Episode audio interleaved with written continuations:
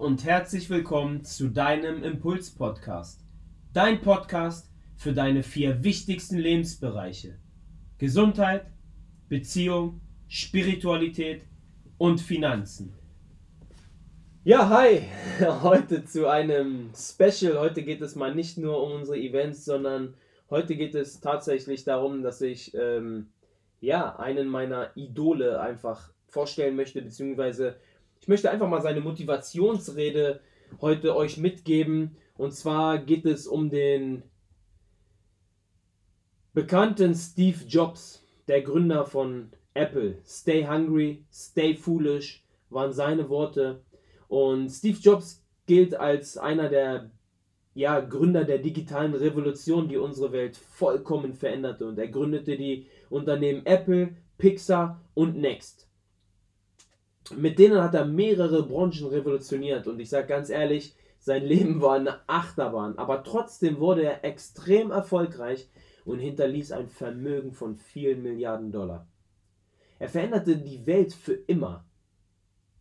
Und heute möchte ich euch einfach mal, weil es mir einfach mega wichtig ist, einfach mal diesen Menschen mit seiner Motivationsrede, die ich mir echt sogar beim Joggen anhöre, ähm, einfach mal heute mitgeben Hört euch gerne mal an, was dieser Mann alles gemacht hat. Und ähm, am Ende des Tages werde ich euch nochmal vier, fünf Erfolgsregeln von Steve Jobs mitgeben. Aber wir gehen jetzt einfach mal rein in die Motivationsrede. Und ich kriege da immer wieder eine Gänsehaut. Ich werde mich jetzt zurücklehnen und werde mir das Ganze einfach mal anhören. Ganz, ganz viel Spaß für euch. Wir hören uns wahrscheinlich so in circa 20, 30 Minuten wieder. Nochmal mit 5, 6 Erfolgsregeln. Bis dann. Heute will ich euch drei Geschichten aus meinem Leben erzählen. Das ist alles. Keine große Sache, nur drei Geschichten. Die erste Geschichte dreht sich um das Erkennen von Zusammenhängen. Ich bin aus dem Reed College nach sechs Monaten ausgeschieden, aber weiterhin dort geblieben. Für weitere 18 Monate, bevor ich wirklich ganz gegangen bin. Aber warum bin ich ausgeschieden? Es begann noch bevor ich geboren wurde. Meine leibliche Mutter war eine junge, unverheiratete Uni-Absolventin und sie entschied sich, mich zur Adoption freizugeben. Sie war sehr davon überzeugt, dass ich von Leuten mit einem Universitätsabschluss adoptiert werden sollte. So wurde alles dafür arrangiert, dass ich bei der Geburt von einem Anwalt und seiner Frau adoptiert werde. Doch in dem Moment, als ich geboren wurde, entschieden diese sich, dass sie eigentlich doch viel lieber ein Mädchen hätten. So wurden meine Eltern, die auf der Warteliste standen, mitten in der Nacht angerufen und gefragt, wir haben einen unerwarteten kleinen Jungen. Wollen Sie ihn? Sie sagten, natürlich. Meine leibliche Mutter fand später heraus, dass meine Mutter nie eine Universität absolviert hatte, mein Vater nie eine Mittelschule abgeschlossen hatte. Sie verweigerte, die Adoptionspapiere zu unterschreiben. Sie war nur einige Monate später damit einverstanden, als meine Eltern versprochen hatten, dass ich irgendwann zur Universität gehen würde. So fing mein Leben also an. Und 17 Jahre später ging ich auf die Hochschule, aber aus Naivität habe ich ein College ausgesucht, das so teuer war wie Stanford. Und alle Ersparnisse meiner Eltern gingen für die Unigebühren drauf. Nach sechs Monaten konnte ich keinen Sinn darin sehen. Ich hatte keine Ahnung, was ich in meinem Leben tun werde und keine Ahnung, worin mich die Universität darin unterstützen sollte. Und nun stand ich da, hatte das ganze ersparte Geld meiner Eltern verbraucht, das sie in ihrem ganzen Leben erarbeitet hatten. So entschied ich mich, die Uni zu verlassen und daran zu glauben, dass alles irgendwie okay gehen würde. Es war ziemlich beängstigend. Aber zurückblickend war es eine der besten Entscheidungen, die ich je getroffen hatte. Ab der Sekunde, als ich ausgeschieden bin, konnte ich aufhören, die Kurse zu besuchen, die mich nicht interessierten, und mit denen beginnen, die für mich interessant waren. Es war nicht sehr romantisch. Ich hatte kein Zimmer zum Schlafen, also übernachtete ich bei Freunden. Ich sammelte Cola-Flaschen, um das Pfand zu bekommen, 5 Cent pro Flasche. Damit kaufte ich Essen und einmal pro Woche lief ich durch die ganze Stadt, um beim Hare Krishna Tempel ein warmes Essen zu bekommen. Ich liebte es. Ich stolperte in dieser Zeit dank meiner Neugier und Intuition in viele Bereiche, die Gold wert waren ein paar Beispiele. Die Reed-Universität bot zu dieser Zeit einen der besten Kalligraphiekurse im ganzen Land an.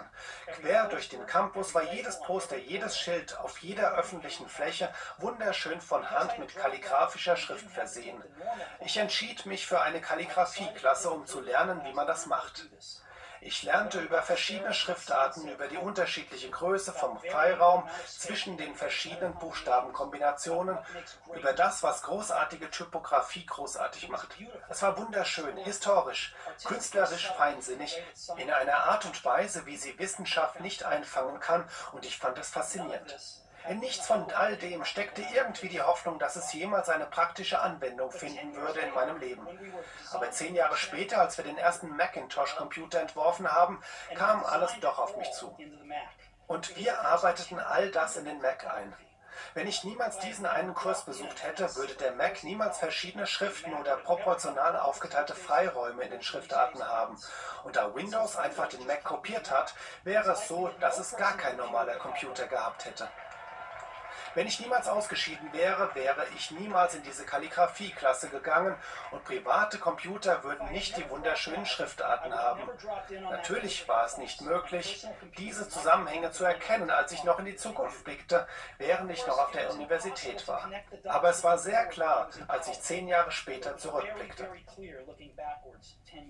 Nochmal, du kannst diese Zusammenhänge nicht erkennen, wenn du nach vorne blickst. Du kannst Punkte nur verbinden, wenn du zurückblickst. So musst du daran glauben, dass sich alles fügen wird. Denn daran zu glauben, dass sich alles fügen wird, wird euch das Vertrauen geben, eurem Herzen zu folgen, auch wenn ihr die eingefahrenen Wege verlasst. Ihr müsst an etwas glauben, euren Gott, Schicksal, Leben, Karma oder was auch immer. Diese Einstellung hat mich nie im Stich gelassen und machte den erheblichen Unterschied in meinem Leben. Meine zweite Geschichte dreht sich um Liebe und Verlust. Ich hatte Glück. Ich fand, was ich geliebt habe, ziemlich früh im Leben. Steve Wozniak und ich starten Apple in der Garage meiner Eltern, als ich 20 war. Wir arbeiteten hart und in zehn Jahren wuchs Apple von den zwei, die wir waren, zu einem 2 Milliarden Dollar Unternehmen mit mehr als 4000 Mitarbeitern heran. Wir hatten damals unser feinstes Stück geschaffen, den Macintosh, ein Jahr bevor ich 30 wurde. Und dann wurde ich gefeuert. Wie kann jemand gefeuert werden, wenn er das Unternehmen gegründet hatte? Naja, als Apple wuchs, stellten wir jemanden ein, bei dem ich glaubte, er wäre sehr talentiert darin, das Unternehmen mit mir zu leiten und für das erste Jahr oder so liefen die Dinge gut. Aber als unsere Visionen für die Zukunft begonnen hatten, sich zu unterscheiden, kam es zu einer Auseinandersetzung. Als wir diese hatten, war die Chefetage auf seiner Seite. Also war ich mit 30 Jahren draußen. Und sogar ziemlich öffentlich rausgeworfen. Das, was mein einziges Ziel meines Erwachsenenlebens war, war nun vorbei und verwüstet. Ich wusste wirklich nicht, was ich tun sollte, einige Monate lang. Ich hatte mich mit David Packard und Bob Noyce getroffen und versuchte, mich zu entschuldigen, dass ich das alles so schlimm verkorkst habe. Mein Versagen war in der Öffentlichkeit ziemlich breit getreten und ich überlegte sogar weg aus der Gegend zu ziehen. Aber etwas dämmerte mir langsam. Ich liebte immer noch, was ich tat. Und so entschied ich mich von neuem zu beginnen. Ich hatte es damals nicht gesehen, aber es stellte sich heraus, dass von Apple gefeuert zu werden das Beste war, was mir je hätte passieren können. Der Druck des Erfolges war von der Leichtigkeit, wieder ein Anfänger zu sein, komplett ersetzt worden.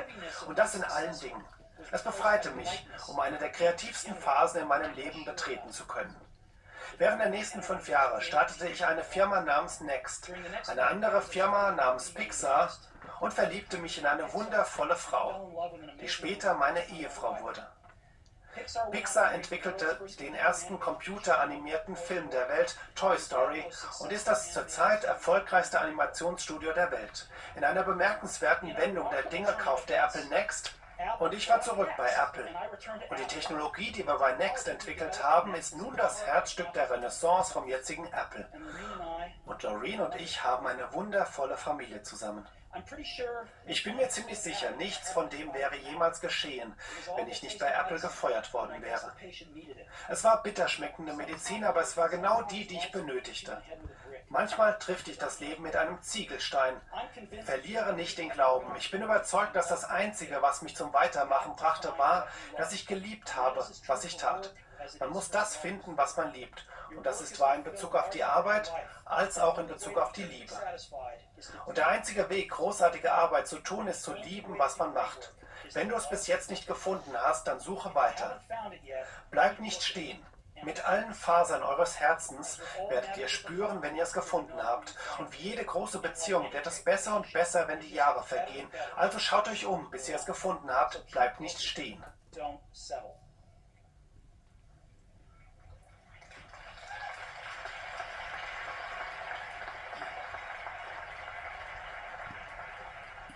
death.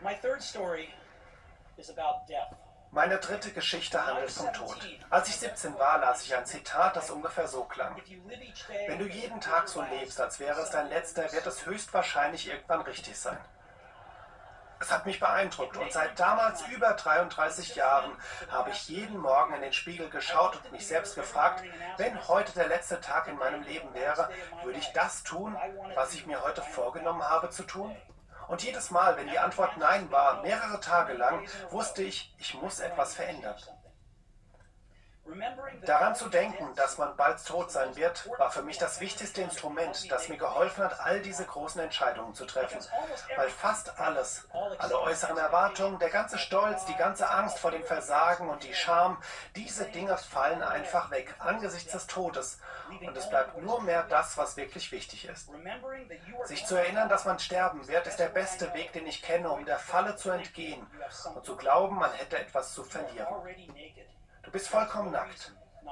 Es gibt keinen Grund, um nicht seinem Herzen zu folgen. Ungefähr vor einem Jahr wurde bei mir Krebs diagnostiziert. Ich hatte eine Untersuchung um 7.30 Uhr und es war deutlich ein Tumor auf meiner Bauchspeicheldrüse zu sehen.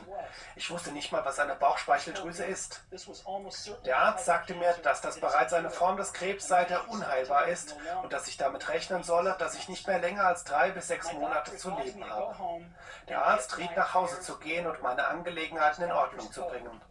Es bedeutet zu versuchen, den Kindern das beizubringen und zu erklären, was man normalerweise geglaubt hat, man könne es in den nächsten zehn Jahren tun, doch nun in einigen Monaten.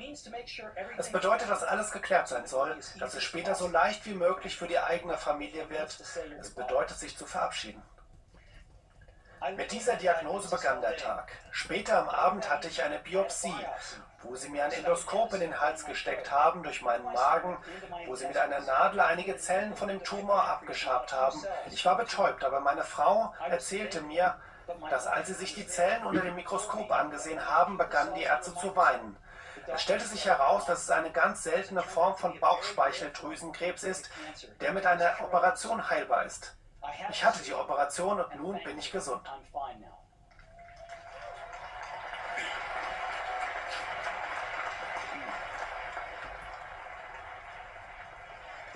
Da war ich dem Tode am allernächsten gekommen und ich hoffe, das wird auch so bleiben für die nächsten Jahrzehnte.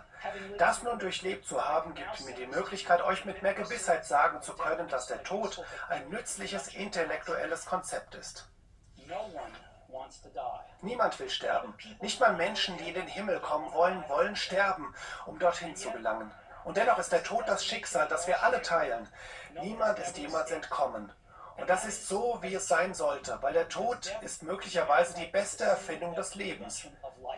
Er ist der Vertreter des Lebens für die Veränderung.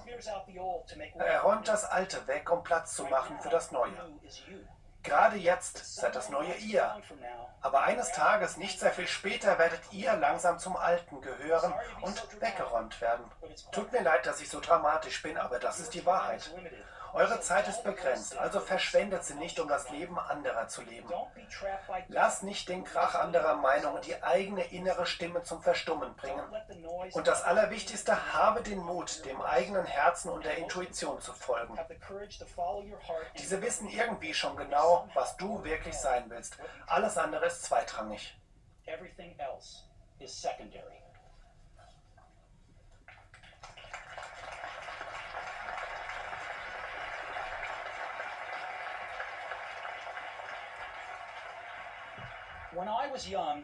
Als ich jung war, gab es eine erstaunliche Veröffentlichung genannt The Whole Earth Catalog, welches eine der Bibeln meiner Generation war. Sie war geschrieben von einem Typen namens Stuart Brand, nicht weit von hier im Menlo Park, und er brachte es zum Leben mit einem poetischen Touch. Das war in den späten 60ern, bevor es noch Computer gab. So wurde alles mit Schreibmaschinen, Scheren und Polaroid-Kameras gemacht. Es war sowas wie Google im Papierformat, 35 Jahre bevor Google auftauchte. Es war idealistisch und überfüllt mit ordentlichen Feinheiten und großartigen Gedanken. Stuart und sein Team haben mehrere Versionen von The Whole Earth Catalog rausgebracht, bis es zum Ende kam und sie eine letzte finale Version veröffentlichten. Es war Mitte der 70er und ich war in eurem Alter. Auf der Rückseite der letzten Version war eine Abbildung von einer Landstraße früh am Morgen. Die Art von Landstraße, auf der man als Anhalter stehen würde, wenn man ein Abenteurer wäre. Darunter stand, bleib hungrig, bleib töricht. Es war ihre finale Nachricht, als sie aufgehört haben. Bleib hungrig, bleib töricht. Und das wünschte ich mir immer für mich selbst. Und jetzt, da ihr nun die Uni absolviert habt und ein neuer Abschnitt beginnt, wünsche ich euch dasselbe. Bleibt hungrig, bleibt töricht. Vielen Dank euch allen.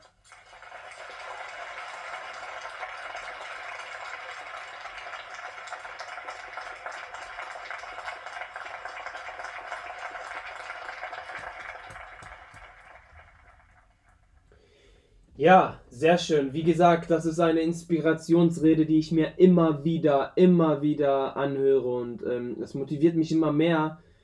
Und dieser Typ hat eine Sache geschaffen. Er hat, ein, er hat eine Technik revolutioniert, wo, wir in, wo er in der Zeit war und man 100 oder 10 Jahre nach vorne schauen konnte und nicht erkennen konnte, dass diese Technik kommt und er hat es geschafft, das zu revolutionieren. Und ich habe hier mal ähm, für euch die quasi die vier Top-Regeln zusammengefasst, die ich einfach mal gerne mit euch heute mitgeben möchte von dieser Speech, die er gerade da motivationsmäßig abgelassen hat, möchte ich einfach mal gerne vier Regeln für den Erfolg euch mitgeben. Und zwar fangen wir an mit der ersten Regel.